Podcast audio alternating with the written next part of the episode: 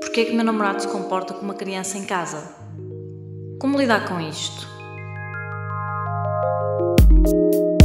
Este é o Como Lidar, um podcast do P3 onde tentamos descobrir como cuidar da saúde mental e como lidar com a vida em geral. Eu sou a Mariana Durães e deixa-me dizer-te, estou tão à nora como tu. Mas não te preocupes, porque felizmente não vou ser eu a dar conselhos. Há psicólogos dispostos a ajudar. Hoje vamos falar sobre namorados que se comportam como crianças em casa. Não, não é porque estão num cantinho em cima de um tapete colorido a montar legos. Isso até podia ser bastante divertido, na verdade. É mesmo porque dependem da outra pessoa para fazer tudo. Para lhes lavar a roupa, preparar a comida, arrumar a cozinha, limpar a casa, dobrar as meias. Já estás a ver. Até há um nome para eles, são os man-child, algo como homem-criança numa tradução literal para português. Se és homem e já reviraste os olhos ou comentaste que não és assim, calma. Tu até podes não ser, mas a verdade é que há números que provam que o trabalho doméstico está desequilibrado e recai mais sobre as mulheres. Uh, aliás, até dizem que só daqui a 5 ou 6 gerações é que as coisas vão estar equilibradas. Por exemplo, um estudo da Fundação Francisco Manuel dos Santos, feito em 2019, mostra que as mulheres ficam com 73% do trabalho feito em casa. Isto está sensivelmente mais uma hora e meia de trabalho do que os homens todos os dias. Se vives com alguém assim, a psicóloga Luana Cunha Freitas dá algumas dicas para lidar com a situação. Se és tu esse alguém, se calhar está na altura de conversares com a pessoa com quem vives e começar a perceber como é que podes contribuir positivamente, não só em casa, mas também para esta estatística. Luana, eh, há pistas que nos podem indicar se o nosso parceiro se vai comportar como uma criança quando vier viver connosco? Eu diria que sim, que há muitas, não é? Porque uh, vamos lá ver, mesmo se um homem se disser feminista, convém primeiro perguntar-lhe uh, o que é que ele acha que é o feminismo, isso é logo uma boa pista, não é? Uh, e depois ver que ações deste homem é que são de facto feministas, não é? E portanto que de facto suportam a igualdade. E nós podemos ver isso, por exemplo, se formos jantar uh, com o nosso parceiro à casa da sua família de origem, não é?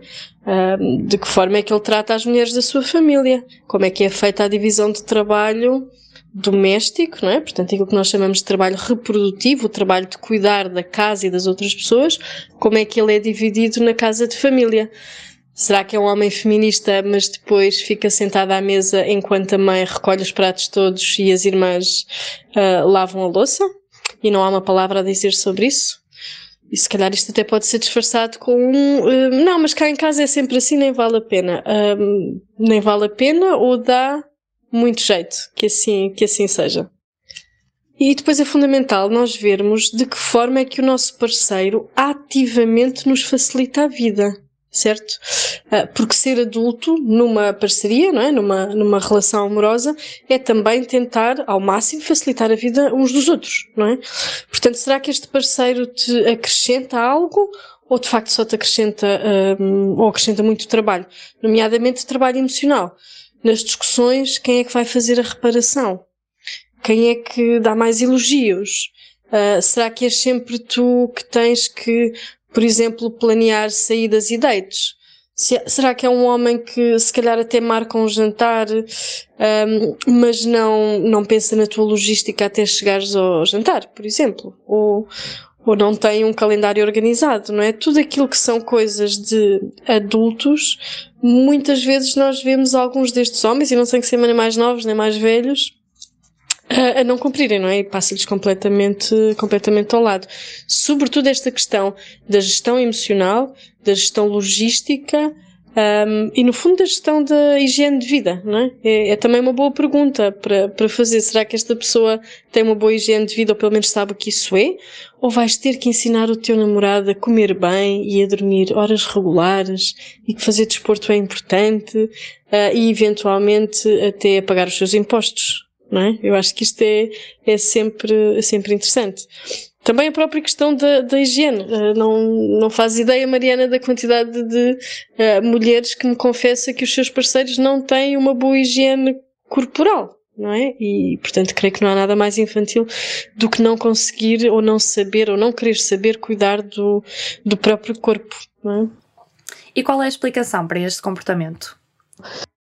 Assim, o que cria esta maturidade não são necessariamente as mães ou as famílias, não é? Isto é um assunto estrutural, porque a desigualdade de género, dentro de um contexto patriarcal, é efetivamente um assunto estrutural. Portanto, a resposta rápida é quem cria esta imaturidade nos homens é a sociedade onde nós estamos, que reproduz Uh, portanto, comportamentos e atitudes que reforçam perfeitamente esta, esta imaturidade dos homens.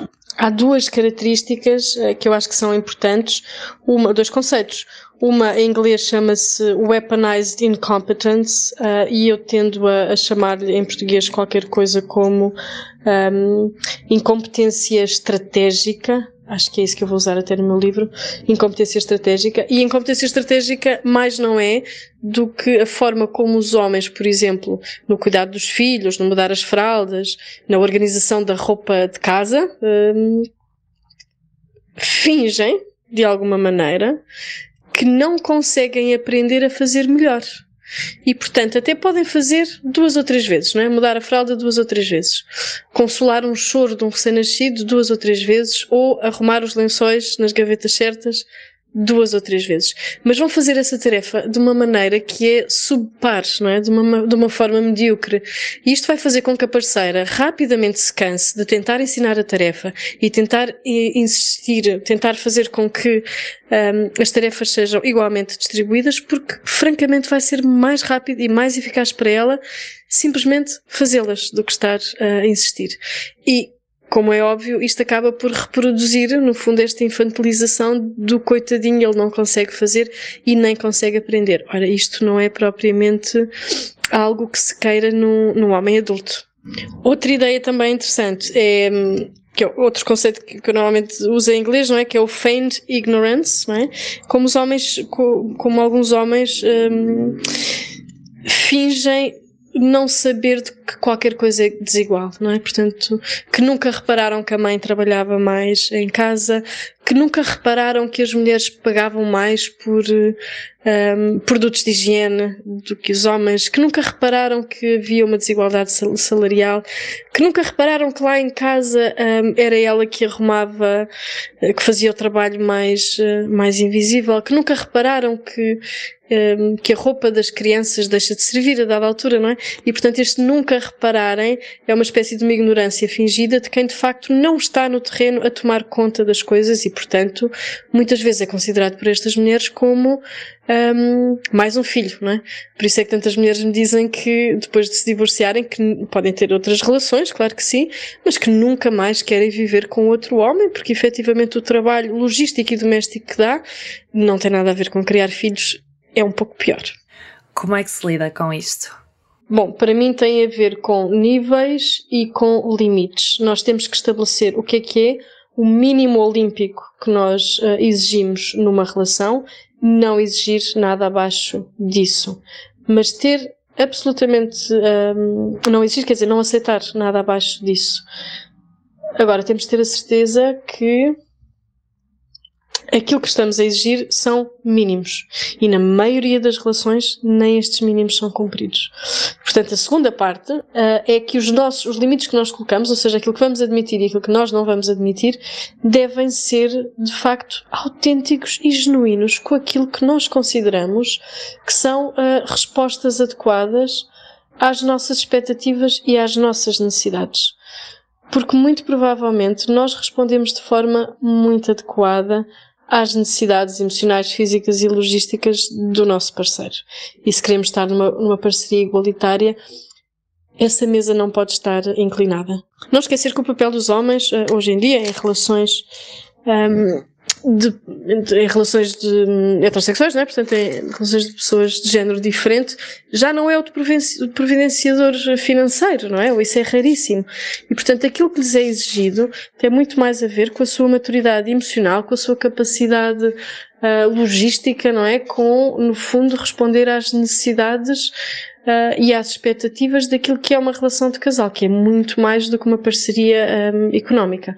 Ora, muitos homens efetivamente não foram educados e não estão treinados para fazer isto.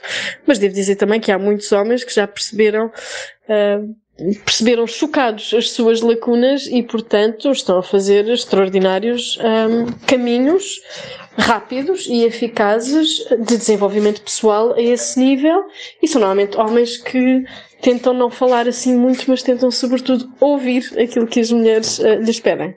Luana, como é que se pode fazer então uma divisão saudável de tarefas?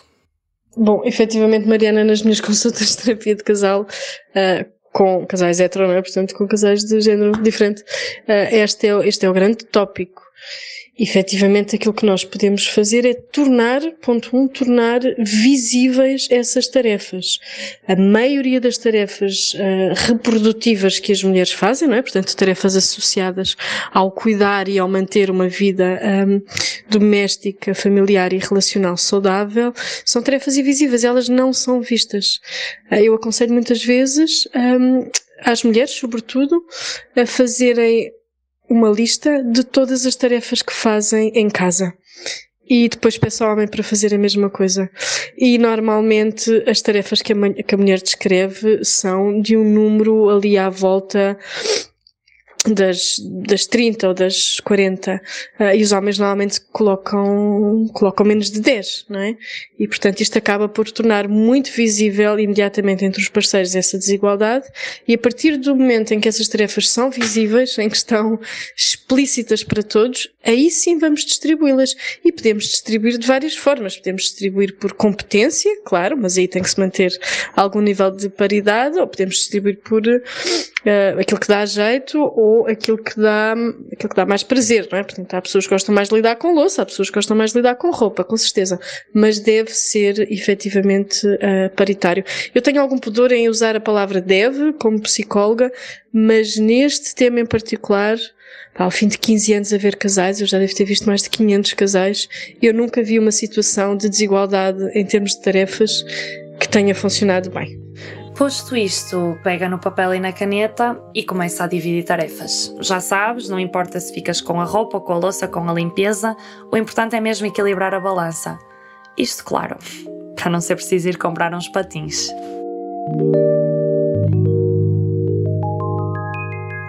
Se calhar agora devia dar aquela voz muito rápida a dizer que isto não anula a potencial necessidade de terapia, não?